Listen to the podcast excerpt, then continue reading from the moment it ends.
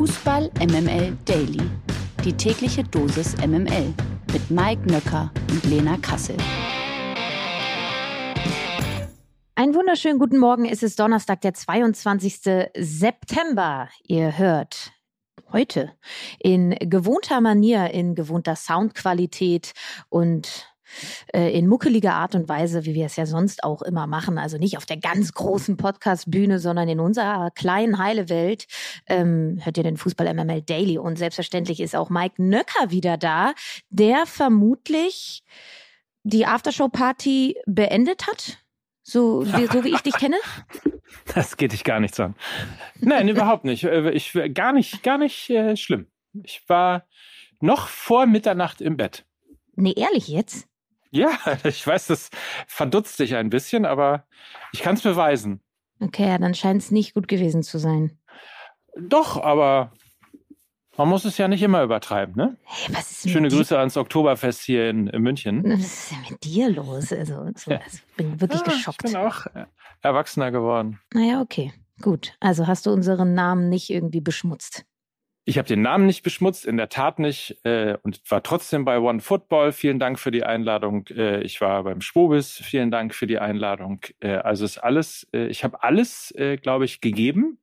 Ähm, viele nette Menschen kennengelernt. Ähm, viele Menschen übrigens, die dich auch vermisst haben, ähm, weil sie Standard und äh, immer und jeden Morgen Hörer vom Daily sind. Grüße dahin auch natürlich und das nächste Mal kommst du dann einfach bitte mit. Dann belassen wir es dabei und äh, kommen mal wieder zu unserem Kerngeschäft, nämlich hierzu. Der Blick aufs Nationalteam.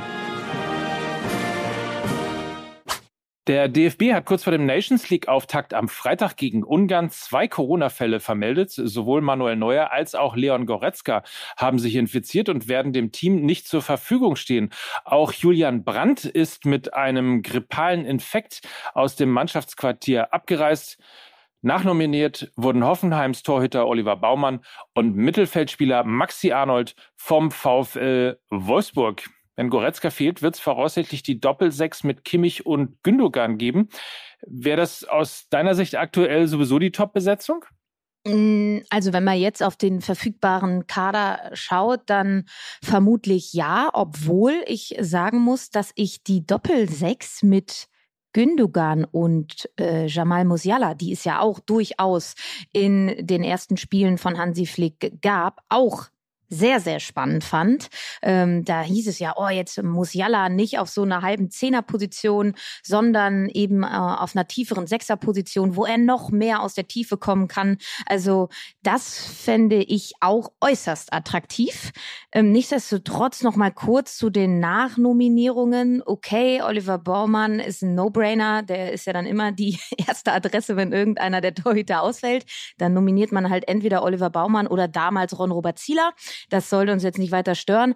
Aber Maxi Arnold, also vom VfL Wolfsburg, das hat mich äh, dann doch schon äh, überrascht. Ich weiß, dass Hansi Flick ihn ja schon mal nominiert hatte, aber ähm, ich ringe mal ein kleines Glöckchen in Richtung Christoph Kramer, der für mich ähm, auch mittlerweile unter Beweis stellt unter Daniel Farke, dass er echte Turnierspielerqualitäten hat. Wenn man sieht, wo der ja schon alles eingesetzt wurde die letzten drei Wochen. Innenverteidiger, Sechser, Zehner.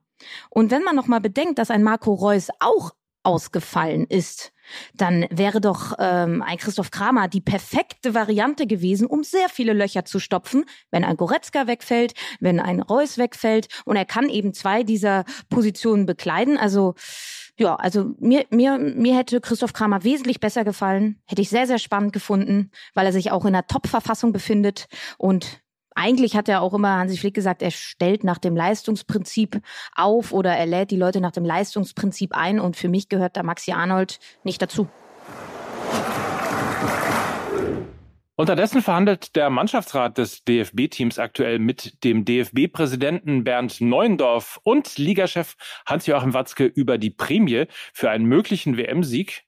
Berichten von Bild und Sport 1 zufolge steht eine Summe von 400.000 pro Nationalspieler im Raum. So viel hätte jeder Spieler auch bei einem möglichen Sieg bei der Europameisterschaft im vergangenen Jahr kassiert. Beim WM-Sieg 2014 lag die Prämie bei 300.000 Euro und bei der WM 2018 bei 350.000 Euro.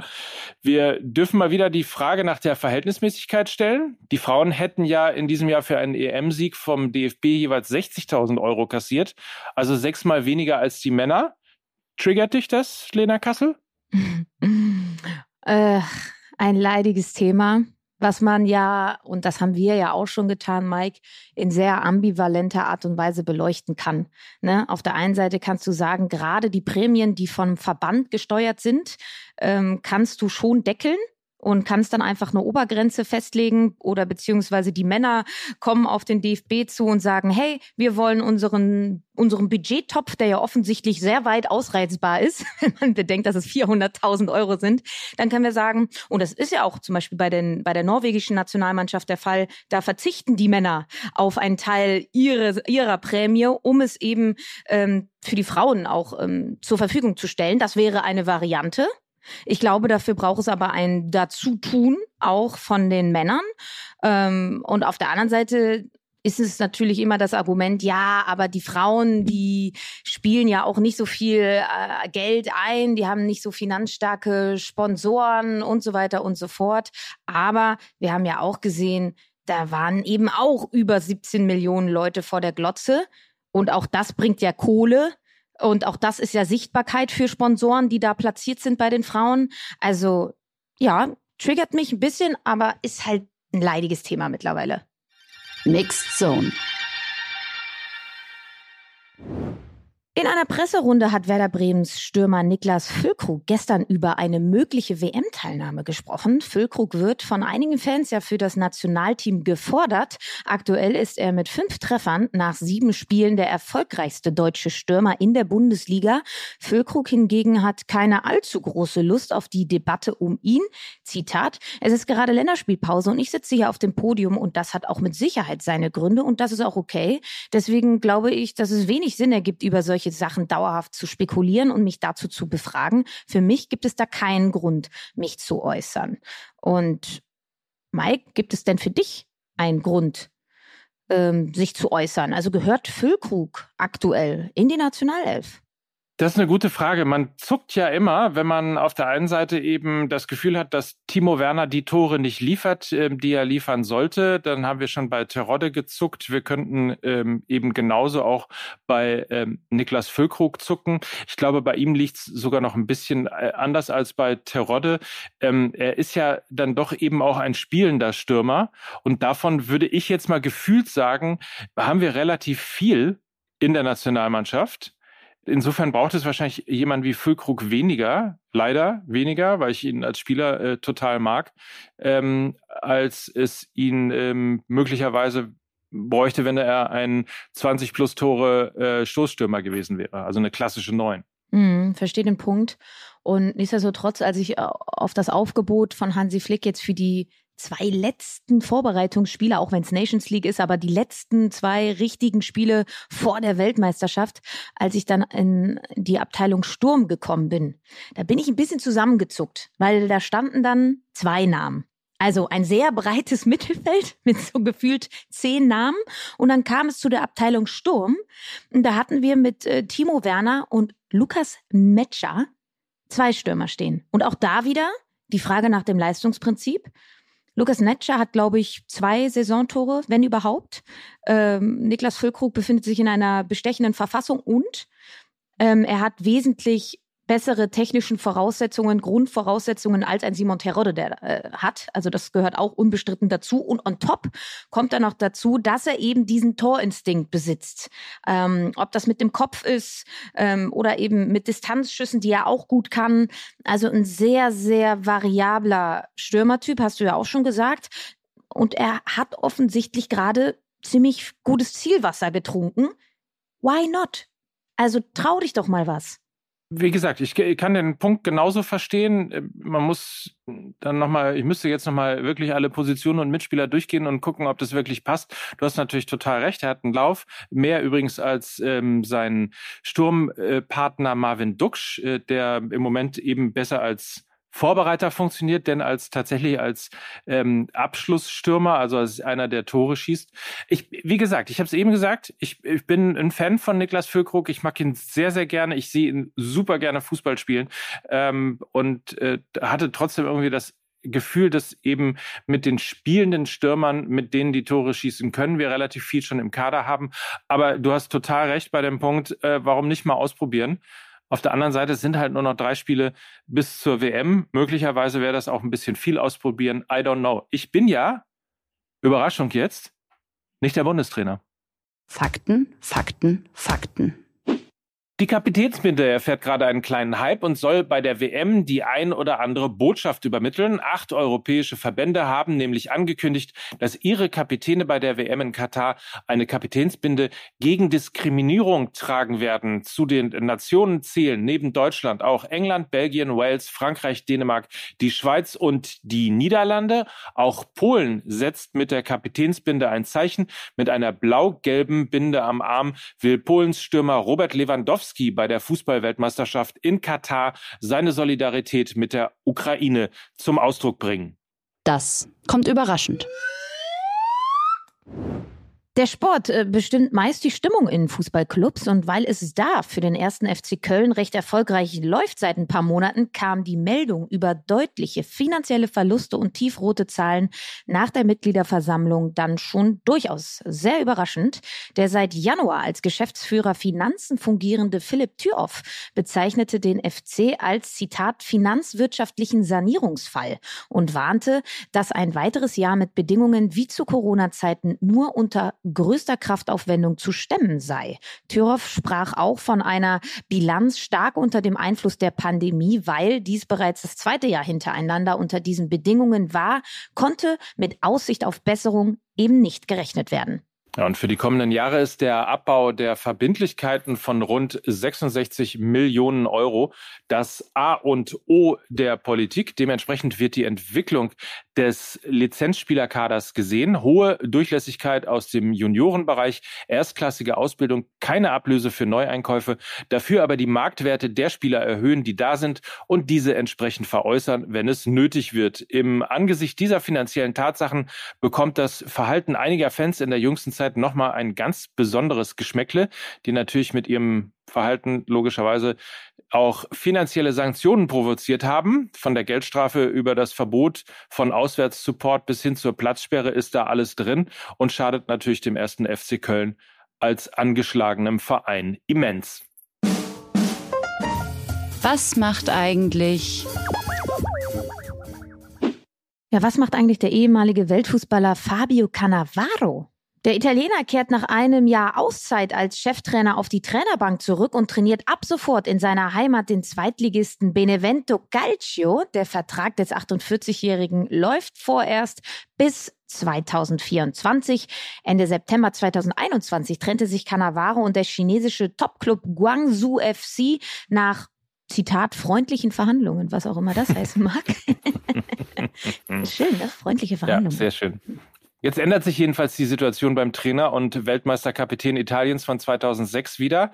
Cannavaro war fast vier Jahre in China tätig und folgt beim süditalienischen Serie B-Club nun auf seinen ehemaligen Nationalmannschaftskollegen Filippo Inzaghi. Dieser Coach mittlerweile Regia 1914.